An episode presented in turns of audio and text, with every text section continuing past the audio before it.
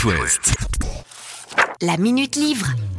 Puisqu'on ne va pas voyager très loin pendant ces vacances d'été, je vous embarque moi en Asie du Sud-Est avec Birman de Christophe Onodibio. C'est le quatrième roman du journaliste directeur adjoint de la rédaction du Point.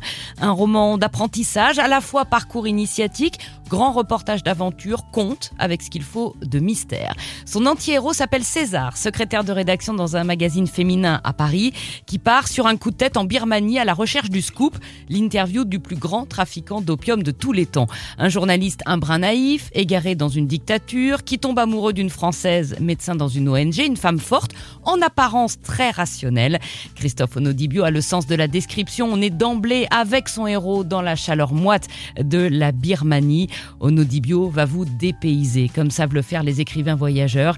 Il renoue avec la pure tradition du livre d'aventure, du récit de voyage.